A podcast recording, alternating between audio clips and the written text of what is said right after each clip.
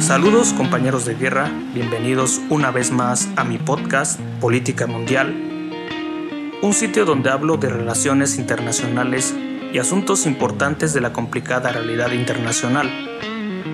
Como ya sabes, yo soy Misael Rodríguez, internacionalista, y me encuentro transmitiendo desde algún lugar de la ciudad de Oaxaca de Juárez, en México.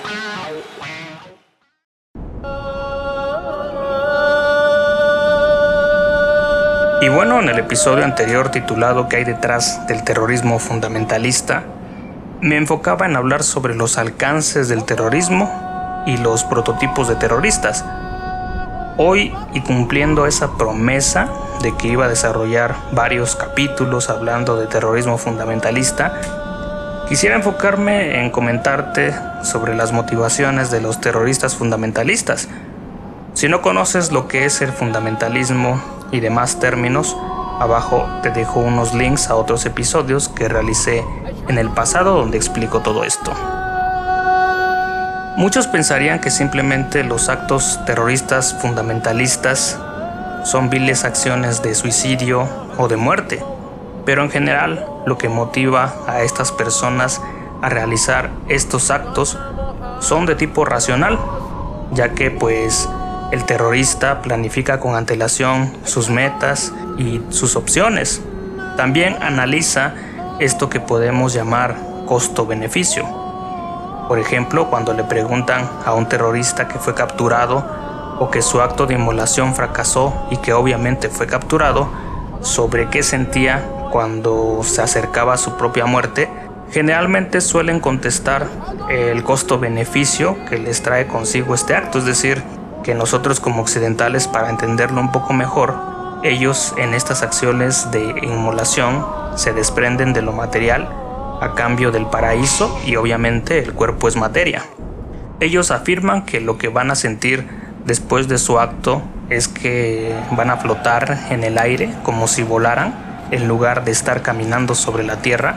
En general se despiden de todo lo que les rodea, de las cosas materiales es como una especie de adiós al mundo y también piensan que les aguarda una especie de recompensa después de su acción.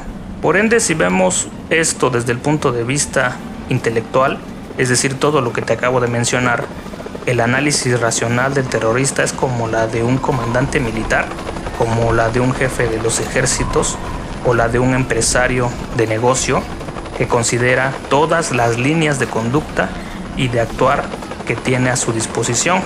Puede que sus motivaciones sean enteramente de convicciones ideológicas o religiosas, por ejemplo, de tinte nacionalista como en el caso de los terroristas palestinos o del Kurdistán, cuyas disposiciones están inspiradas en la fe ciega hasta el punto de poder morir por ellas. Obviamente no estoy diciendo que todos los palestinos o todas las personas del Kurdistán sean terroristas, es más bien una especie de análisis situacional. Al respecto, la figura del mártir o del martirio no es una cuestión ni suicida ni irracional según ellos, ya que valerse de los sentimientos religiosos con fines políticos, económicos, etc., es una acción perfectamente racional. Y esto se puede observar cuando la figura del mártir o de las misiones que Occidente ve como suicidas consiguen reconocimiento nuevos reclutamientos y poder para aumentar la llamada cuota de mercado política, si es que podemos utilizar esta palabra para entender un poco mejor, o simplemente por influencia. No olvides darnos 5 estrellas en la plataforma de podcasting en la que te encuentres. Y en el siguiente episodio profundizaremos más sobre el terrorismo fundamentalista islámico, ya que es un tema amplio, pero a la vez interesante en las relaciones internacionales. Recibe un saludo. Ele é Levante!